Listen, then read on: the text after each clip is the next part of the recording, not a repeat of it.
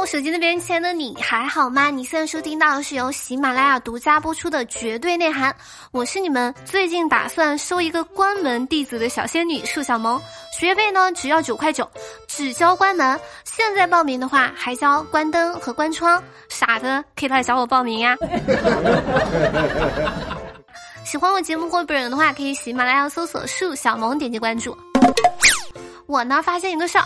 那就最近几年的体育老师啊，越来越全才了。比如说会打击罪犯，所以前段时间呢，浙江嘉兴的体育老师乐老师收到教育局领导的信息，让他帮忙向上级领导转账八万块钱，但对方所发的信息呢漏洞百出。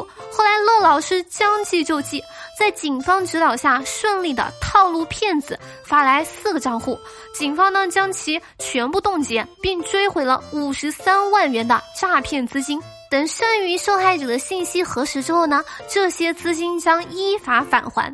骗子说：“给我转钱。”体育老师说：“你说啥？钱拿来吧你。”所以这个体育老师是诠释了文斗武斗你都干不过我，就是两个字拿捏。这真的是伤害性不大，侮辱性极强。这个骗子估计也没有想到，想着套路个数学不好的体育老师，没有想到被体育老师给反套路了。也是时候为体育老师证明了，哪个在说体育老师不会算数来着？不过呢，现在的骗子也是又一次刷新我的认知，骗子都这么有钱的吗？五十三万。这呢是月薪三千的我想都不敢想的事儿。以后学生在问为什么这么聪明的体育老师却天天生病不上课的时候，这下体育老师有了新的理由抓骗子。毕竟现在骗子啊无处不在，无孔不入。说前段时间呢，南京的陈先生和李先生。分别遭遇了裸聊的骗局，不过被骗的原因非常的羞耻，那就是裸聊想被榨干。两个老哥呢也是很难顶，是分别被骗了八千八百块钱和二十七万之后，才选择报警的。根据线索呢，民警赶往贵州，将王某等部分男的嫌疑人抓获了。这个王某交代说啊，自己呢负责提供银行卡及转账信息，境外的人呢负责实施诈骗活动，还表示一定会把受害人给榨干。说真的，我是真的没有想到你们男人喜欢听把你榨干这种话。骗八千就报警那个，我还是可以理解的。被骗二十七万的那个，你是怎么回事儿呢？虽然说你很惨，但我还是想问问你到底怎么想的？难道这就传说中的人傻钱多吗？不过也算是求人得人了，想被榨干就真的被榨干了。只能说男的对男的那是真的能狠下心。我想想这种事儿吧，根本不是 月薪三千的我能考虑的事情。只想问，榨干这句话真的这么好用吗？所以问题来了，如果我要追一个男孩子，我可以跟男孩子说，把你榨干吗？说完男男呢，我们来说一下男女。说近日山西太原一对情侣呢，在乘坐电动扶梯的时候，嗯，热吻，随后呢不慎摔倒，两个人脚朝天仰翻摔了下去，头部着地，然后两个人相互搀扶着起身。说真的，这爱情也太上头了吧！整的电梯都看不下去了，实力演绎秀恩爱倒得快，虽然不应该吧，但我真的挺想笑的。这件事情呢，充分暗示了你们的爱情在上升阶段就是这么的脆弱。对，这件事情肯定是这个样子的。好在周围人不多，不然岂不是大型的社死现场？更重要的是，电梯上摔倒很容易受伤，乘坐电梯的时候一定要多加小心才是。啊啊啊！但是，说实话，我当时很犹豫，我要不要在节目当中说这个事情？毕竟人家摔了可以相互搀扶着起身，我摔了呢，只配自己爬起来。不过话说回来。这样的男朋友靠不住呀，一靠就倒，还是单身好呀，靠自己。单身完全没有这个烦恼，单身有单身的好，自由自在，潇潇洒洒。如果没有工作还有钱，那就更潇洒了。说到潇洒呢，前段时间在杭州湖墅南路，民警五分钟内接到六个群众报警，说一个男子呢拿着菜刀向行人问路，看起来很危险。民警赶到之后呢，男子吓得跌坐在草丛里面嚎啕大哭。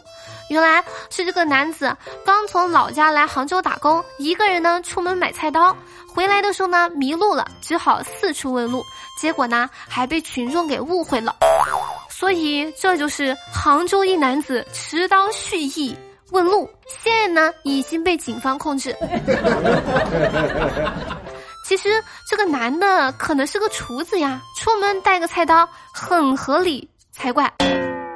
不过你要是再买根大葱拿着，我就信了。五分钟内接到六个群众报警，我要是看到这个场面，我就那第七个群众。毕竟大哥那个走路姿势又潇洒又六亲不认的，拿着刀大摇大摆，搁谁谁不怕呀？就不能学学于谦老师，把菜刀插屁股口袋里面吗？菜刀内心 S，是啊，我就不配拿个袋子装起来吗？也就是在中国，要是在其他国家，这会儿呢，估计已经躺板板吃席席了。我今天刷微博的时候呢，看见说是前段时间在 G 六零沪昆高速九龙湖往丰城方向，一辆载有四十六头生猪的货车，因为发生故障没有办法行驶。天气呢是非常非常的炎热，车厢内的猪们呢，经过三个多小时的高温暴晒。部分已经出现昏厥。江西省南昌市消防救援支队指挥中心接到报警之后呢，立即到达现场开展救援行动。在进行了十几分钟的紧急喷水降温处理之后呢，这些二师兄们呢恢复了活力。说真的，就很神奇，消防员真的是什么奇奇怪怪的求助都能收到。还好消防员来得及时，不然给这些猪晒的，弄一撮孜然粉就能坐地吃席了。但是我在想，司机报警的时候是这么说吗？